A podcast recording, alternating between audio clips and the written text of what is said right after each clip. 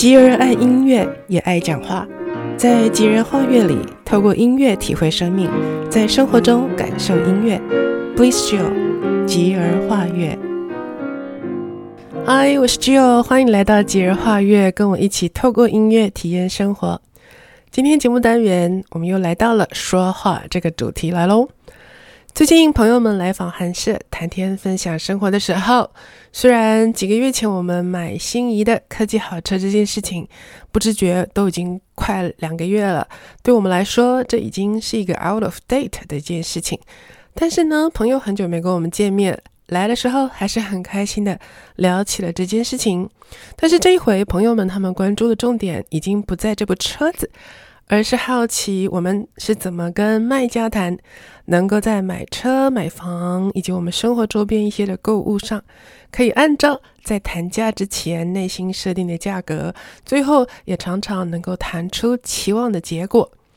朋友们来访的时候呢，另外还发现躺在我们客厅一角，我们前几个月买回来的新的无重力按摩椅。他们也知道我另外一个朋友，早在他本来买到他的。按摩椅刚到货没有几天的时候，也是来访寒舍，看到了我们这一支喜欢，而且惊艳于我谈成的价格，他跑去跟我们这家的台北经销商谈，但是台北经销商声称不可能是我这样的买家，那我当然基于好友的这个 挺力相助，我就。提供了我的订购单给朋友，最后我这位朋友他开开心心的退了他刚买回来没多久的其他牌的按摩椅，立马呢他就下定改买了跟我们一模一样的品牌款式，现在很开心的在家里享受这个无重力按摩椅，为他消除疲劳、舒筋舒压的健身乐趣。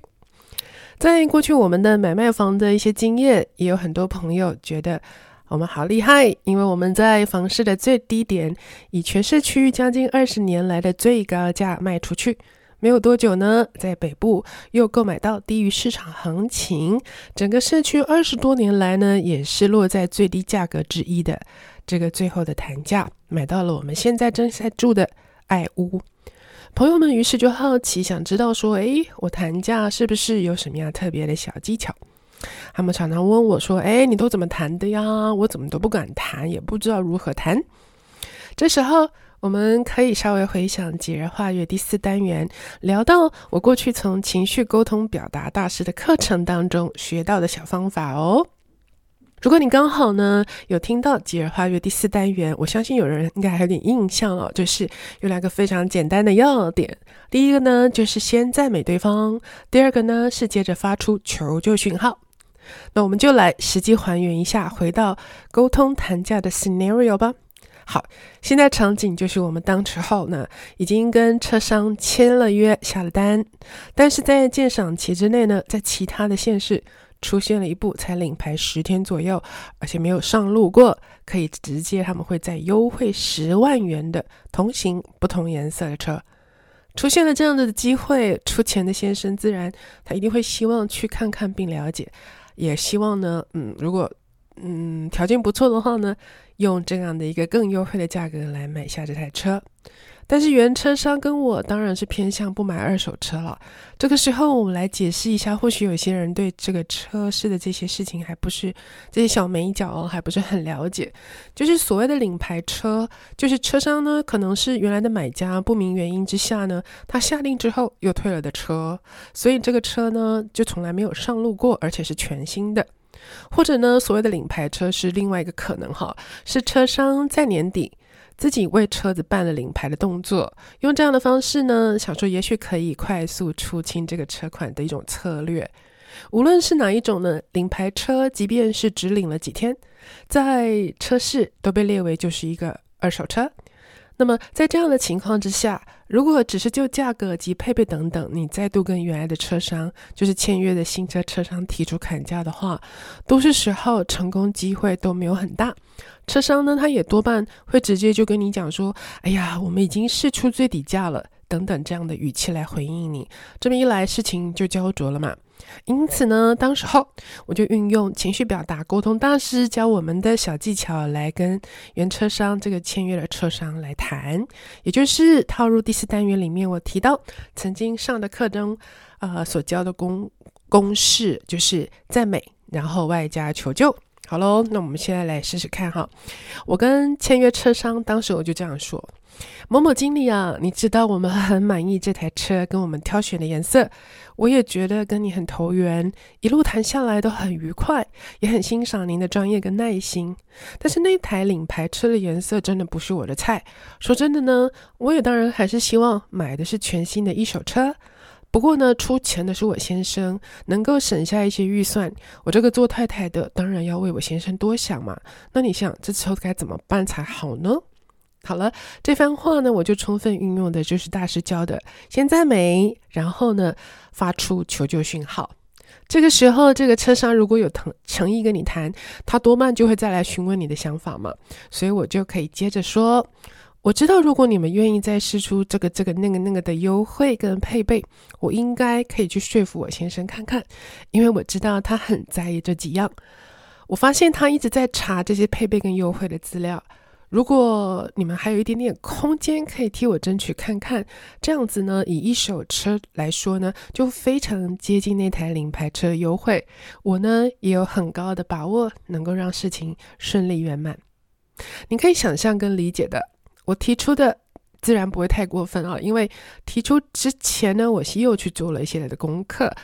当然，最终你可以想象的就是，我们确实就达标，让先生跟原车商都以很满意、彼此能够接受的结果定案了。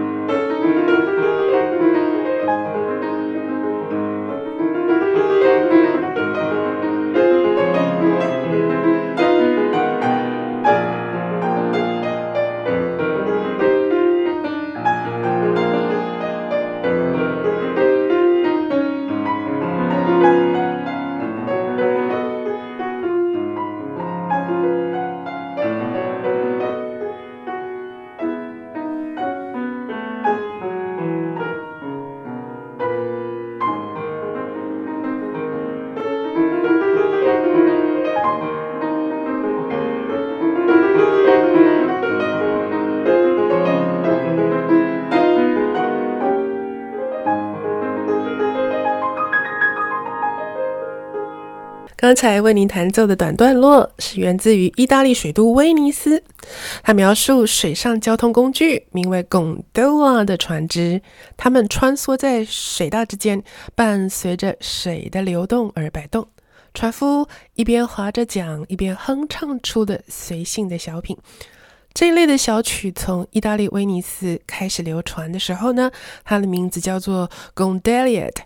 就是从贡多拉这个字变化而来的，或者呢，他们当时也称为 boat song，翻译成中文都叫做船歌。以前我学习弹奏船歌的时候，多半就是自己发挥想象力，从各种图片或者是影片来揣摩音乐该有的意境以及气氛。幸运的呢，在几年前我们有了机会游历欧洲一个月的时候，在威尼斯待了一周。当时乘着近代改良了的水上巴士，每天大概平均造访一到两个岛，其中只有几个少数的岛，在岛上他们使用的就是现代的汽车来作为他们的交通工具。其他多数特别知名的岛，例如像彩虹岛等等呢，他们仍然维持几世纪以来以贡多了代步的特色跟传统。在威尼斯的旅游经验之后呢，我再度弹奏船歌，诠释上就更能够贴切一点。难怪的经典语录会有所谓的“行万里路，胜读万卷书”这样的名句。嗯，盼望新冠肺炎的疫苗能够顺利问世，以便人们能够在有生之年多多游历世界，体会这个世界宝藏般的不同角落。船歌的音乐配合贡多拉在水中滑行的速度。歌曲通常比较悠闲，速度上呢偏为中等，而且持续的表现出水波摇晃的韵。在多位船歌的创作者当中呢，就属法国作曲家佛瑞他创作的一整套的船歌最为经典。我年轻的时候诠释会带出比现在较多的各种情绪跟张力起伏变化，因为当时候除了年轻一点，还比较气满。现在呢，则一方面亲自造访，体会了水都及拱都啦；二方面，我的年纪现在稍长一点，比较能够感受佛瑞船歌那份内敛敏感以及细腻的地方。刚才弹奏的是整首曲子的第一个小段落，低音的左手来呈现水波产生船只的摆荡，高音的右手呢，一开始也是没有太明显的旋律。基本上就是在表达水上船只跟水波的微微的变化，不时还因为音色的稍微变亮，似乎呢是描述阳光照射下水面的光亮。印象很深刻的是，我们当时候去威尼斯的时候，大概是十一月初，对亚热带的我来说呢，那时候的体感温度已经算是很冷了。但是岛上的许多游客跟意大利人，他们都还是穿短袖呢。不过呢，水都它仍然在冬季的时候艳阳高照，我们总是能够几乎天天享受那份闪亮亮在水面上折射出的那种光亮的温暖，非常舒适而且悠闲。好了，一边咀嚼传歌音乐，我们再来把主题带回到说话这件事。刚才分享了实际运用吉尔化乐第四单元提到巧妙的小技巧。让事情婉转顺利的达成心中期望的这个复习，在人与人透过说话来增进彼此的交流更顺畅方面呢，我曾经听过一个可以培养的本能，让它成为人际往来实用的技巧，那就是我们来学习黑猩猩。嘿嘿嘿，不会吧？不都是黑猩猩学我们人类吗？我想你心里面现在一定是这样的 OS 哈。来哦，我们来试试下面几个 scenario，您就会比较明白我为什么人际交流学习黑猩猩就可以更顺畅，在聚会场合当中成为比较受欢迎的对象哦。话说呢，有一次我们家开放聚会，当时候我们刚刚完成全屋装潢以及整修没有多久，当然这样的情况下，来访的客人们就会将主题摆在房屋的设计装潢上。大部分的朋友们赞美声此起彼落，夸奖房子这里那里很特别等等的话题上。当大家差不多都逛完了房子各个角落的此时呢，哎，有一个客人他迟到，按了门铃就走进来啦。于是主人我就再度招呼他四处参观。当我们一边参观的时候，朋友们他们也跟着又兴奋的一起参观，并且跟着说：“你看他们的房子是不是弄得好棒好美？是不是？”没有想到呢，这位迟到的朋友他说：“还好而已啦，哪有什么特别，就还不错啦。”好，顿时呢，整个现场气氛立时冻结了几秒钟的时间，才有其他朋友赶忙找话题转移这个短暂冻结的气氛。接着呢，我们招呼大家坐下来聊天，并尝一些我们事先采买预备的点心。当我很开心地跟大家介绍其中一道点心的时候，我说：“哎，我意外地买到我先生特别爱吃的这个，没想到现在轻易的在好事多就可以买得到，哎，真高兴！你们来吃吃看，喜不喜欢？”接着我把点心盘的盖子掀开，招待大家。朋友们看到了，也纷纷高兴地发出赞叹。但是这位迟到的朋友呢，他又开口了。他说：“哎呦，还以为是什么稀奇的点心，不过就是无花果。看你们兴奋成什么样！” 当然，这会儿不仅是气氛再次冻结了几秒，我还看到有一个朋友，他手上拿着叉子，才正要插下去，刹那之间，他的手呢瞬间停格了一下，才再把点心好端端的呢摆回他自己的盘子里来享用。聊到这里，我挺好奇，您对于这几个场面有什么样的感受？如果您在聚会聚餐之间，或是您是开放家庭聚会的主人，在这样的场合啊，遇到这类的话语啊，或者是说您确实呢不那么喜爱主人的房屋设计跟点心啊，就是你是客人，那您会如何来表达及回应呢？大家在脑力激荡前，我先再来为您弹奏这首长歌的第二小段。那这个段落呢，就明显可以听到船夫开始随性的哼唱这个完整的美妙旋律线喽。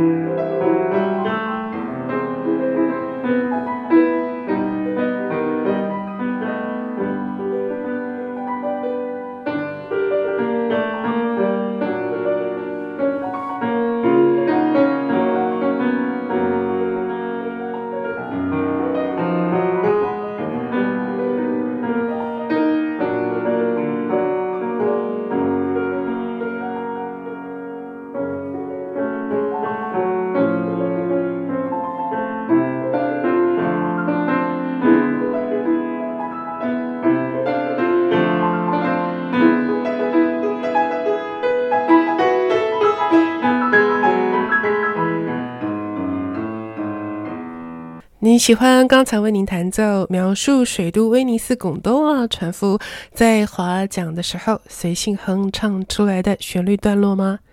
希望游历过威尼斯，或者是曾经乘坐过小舟的朋友，这个时候能够引发您一点点的共鸣。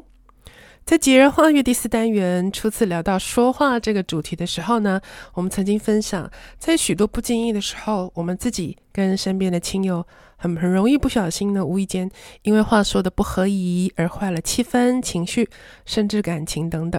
啊，没关系，我们来慢慢培养说话的好品格。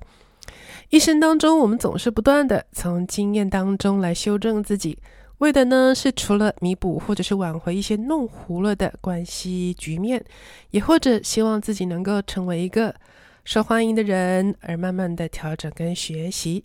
这一切就是在培养自己的品格，能够好上一点点，之后再进步一点点。而人的品格经常就是从话语透露出来，因此我们都可以慢慢培养说话的品格。刚才提到的学习黑猩猩的方法就是好方法之一。这很像我家里的三只撒娇粘人的猫毛孩哦。黑猩猩跟我们人类一样，都是群居型的动物。在黑猩猩的群居世界里头，一旦呢有某一只猩猩遭到排挤，它就很像被判死刑。往后呢，它将很难独自生存。在黑猩猩的世界里头，他们总是为彼此梳理毛发。这个是他们维系彼此之间关系以及亲密感的途径。这个动作很关键，并不是只是好玩，这是黑猩猩们他们求生的重要行为。当我听到黑猩猩求生的这个要诀的时候呢，就更多去观察我的猫咪们，确实可以看出一些端倪来。它们每天会有一段时间彼此梳理，并且十分专注的在回应互相，而回应是灵长类动物沟通过程当中非常重要的关键，把这个关键行为呢套到人类来呢，当我们面对其他人的时候，假如希望跟人相处顺利，沟通也顺畅，或者希望事情能够如预期的谈成，希望受人欢迎，甚至希望打破某一些对立的气氛，彼此用优良的说话品格，并且学习黑猩猩来互相回应，将成为关键。这个关键有几个顺序，就是一，先专心聆听；二，适当的附和对方；然后呢是三，可以引导对方做出回应，然后再用心的从对方的回应加以探索，抚慰彼此的心灵。假如以刚才聊到我家里迟到的那位客人两次的说话来当做例子来演练，现在我们换位一下，我变成这位迟到的客人，我来到了主人家做客。大家都非常激赏主人，他新装潢很好的家哦。但是呢，内心里头这个主人的美感不巧跟我不是同一个频道。我也真的呢，对无花果也没什么兴趣。那我该如何学黑猩猩来应对呢？好，来喽，可以试着这样说：嗯，我发现这种极简的北欧风格真的很多人喜爱。你看大家多开心，多激赏。诶，当初你是怎么有这个灵感的呢？